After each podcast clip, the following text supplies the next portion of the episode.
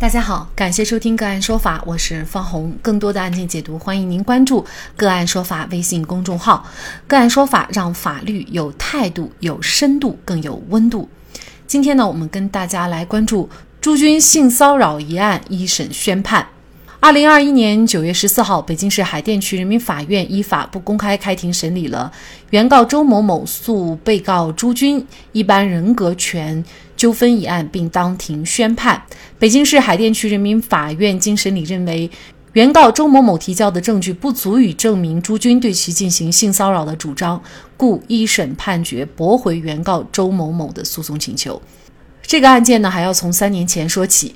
一位二十五岁的名叫贤子的女生在朋友圈发了一条长文，指控央视主持人朱军曾在二零一四年对她性骚扰。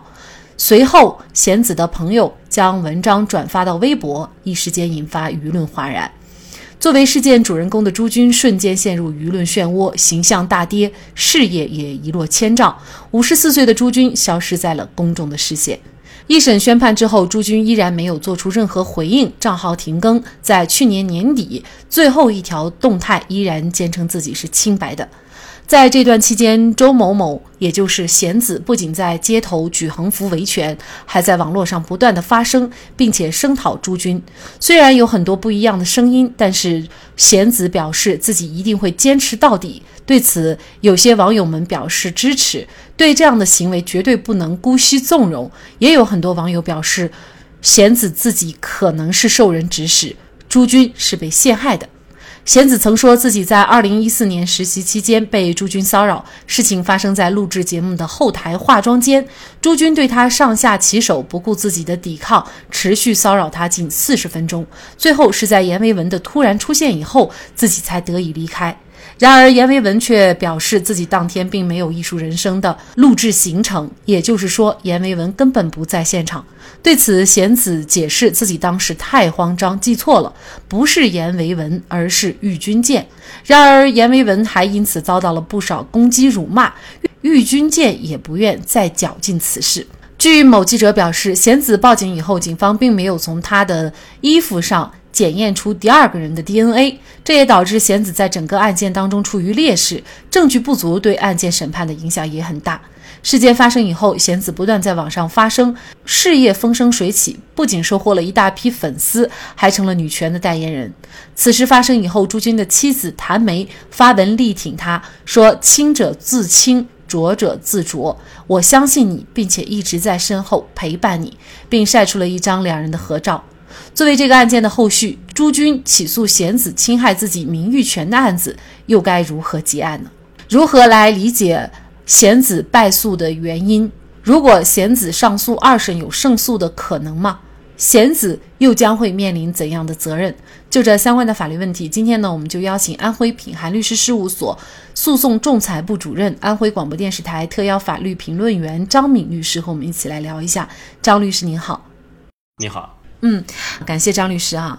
那么这个案子呢，我们会看到这个相关的媒体报道出来的信息呢，是说贤子呢败诉原因是因为朱军性骚扰的证据不足。那么怎么来理解这句话呢？因为这个贤子呢，他这个负有举证啊朱军实施过性骚扰行为的一个举证义务。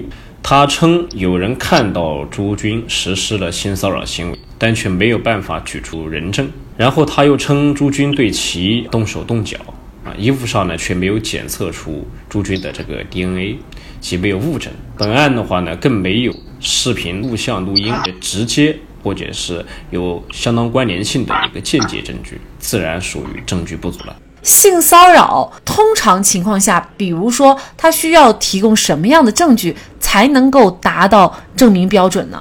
第一呢，就是最好的拿出啊，可以清晰还原这个案件事实的直接证据啊。直接证据呢，可以是性骚扰时形成的录音录像，可以是侵权人自认存在性骚扰行为的这个录音或者聊天的记录啊等文件资料。这些证据的话呢，是可以一目了然的来还原事实的，也是。最难搜集的一个证据，在我们实践当中的话，有的时候我们就会发现，有一些性骚扰的案件中，有言语进行骚扰啊，干嘛都会有一些聊天记录，或者现场进行骚扰的时候，哎呦，正好有某个探头照到了，对吧？这些都是最直接的一个证据。这种这个证据的话比较难搜集了啊。第二的话呢，如果拿不出这些直接可以证明存在性骚扰的证据的话，就要尽可能的举出与案件的事实呢有关的一个间接证据。并进行一个充分的结合常理啊一些事实进行说理，努力的呢形成一个证据链条，由此呢让法官形成一个内心确信大概率存在这样一个性骚扰的情况就可以了。那么这个间接证据呢，需要结合不同案件的一个不同的一个事实来进行举证。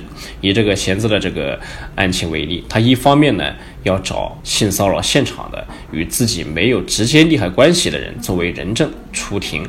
来还原事实。如果这一步能达到的话，有人证明现场怎么动手动脚了，又跟他没有直直接利害关系，那么就具有一定的证明力的。同时的话呢，通过检测有人证明其衣物上有这个朱军的 DNA 的话，那么就可以说明确实碰过他。那么这样一来就形成了一个证据的链条了，就可以间接的证据来进行证明。那么其他类型的性骚扰的案件也是一样的啊，可以通过举人证啊来还原现场啊，也可以拿出其他的书证、物证、视听资料等，把案件进行拼凑。尽量的进行还原它的一个整个的一个事实。那也就是说，其实呃，法律有的时候它没有办法，就是能够确认真正的事实是什么。诶，时隔多年，对于这样的一份判决，我相信贤子应该还是会提出一个上诉的。那您觉得这个二审胜诉的可能有多大呢？嗯，如果他还没有这个直接的证据，或者是可以足以形成这个证据链条的间接证据的话的，他的二审的话也是难以胜诉的。当然，刚刚你讲的那一个点，其实就是法律事实啊，跟这个客观事实的一个冲突的问题了。啊，许多时候法院所查明的事实，或者是说对方没法证明的事实，确实不代表其不存在或者存在啊。